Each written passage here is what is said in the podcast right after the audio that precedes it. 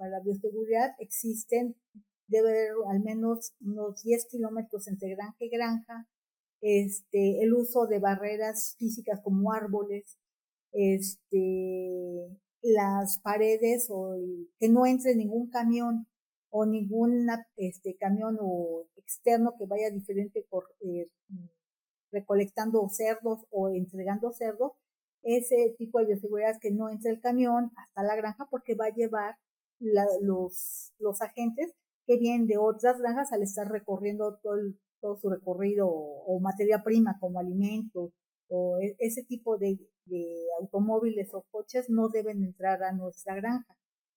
¿Qué otra cosa es importante como bioseguridad? Que el personal, el médico o el dueño no permite la entrada a persona externa a su granja. ¿Por qué? Porque puede ser que el compadre tenga cerdos y ahí él tiene algún problema y entró con las mismas botas, con el overall.